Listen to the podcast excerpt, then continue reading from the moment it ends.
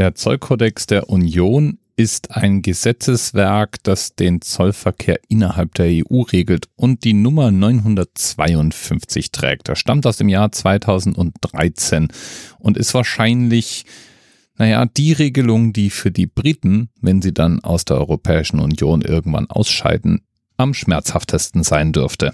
Da steht nämlich genau drin verzeichnet, welche Waren gesondert abgefertigt werden müssen, welche Herkunftsangaben angegeben werden müssen, welche Formalitäten zu beachten sind.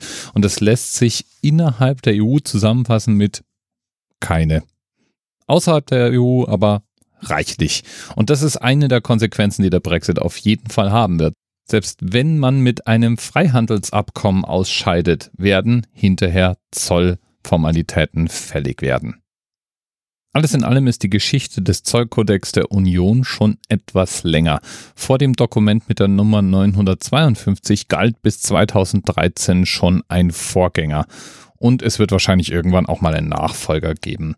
Kernelemente dieser Bestimmungen sind einmal eine gemeinsame Terminologie, gemeinsame Prozesse und Vorschriften und vor allem eine abgestimmte elektronische Datenverarbeitung, die EU-weit gilt.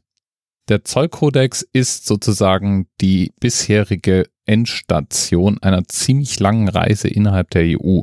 Im Jahr 1938 hatten die Staaten untereinander noch 33 Prozent Binnenzölle. Das brachte zwar in manchen Staaten Geld in die Kassen, aber war allgemein dem Handel natürlich nicht zuträglich. Deswegen begann man die stufenweise abzubauen. 1960 waren es nur noch 7%, 1990 gab es immer noch Binnenzölle, aber die lagen bei 1,2%. Und dann letztlich fielen die, auch die letzten Binnenzölle und wir haben die EU, die wir heute kennen und in der jeglicher Warenverkehr frei geregelt ist. Der Vorgänger von Regelung Nummer 952 war der erste nach langjährigen Verhandlungen entstandene Zolltarif. Der wurde 1968 verabschiedet und regelte die nationalen Außenzölle und deren schrittweise Anpassung. Der Zollkodex ist übrigens sogenanntes Europarecht und das hat Vorrang vor eventuell überlagernden nationalen Gesetzgebungen. Deswegen gibt es dafür auch keine eigenen Umsetzungsfristen oder ähnliches, sondern mit Verabschiedung des Kodex gilt ja auch. Natürlich muss dann trotzdem eventuell auf Nationalstaatsebene eine Anpassung vorgenommen werden. Dafür werden dann meistens eigene Anpassungsgesetze verabschiedet. In Deutschland war das 2015 zuletzt der Fall. Zurück zum Brexit. Wenn man sich jetzt die Frage stellt, was wird denn nun passieren, wenn Großbritannien aus der EU ausscheidet, dann ist die Zollunion natürlich einer der Bereiche, wo man das am deutlichsten merken wird. Egal wie nämlich, ob mit oder ohne Vertrag, ob harter, weicher oder mittelweicher Brexit. In jedem Fall sind ab da dann Formalitäten fällig, wenn man Waren in oder aus der EU ein- oder ausführt.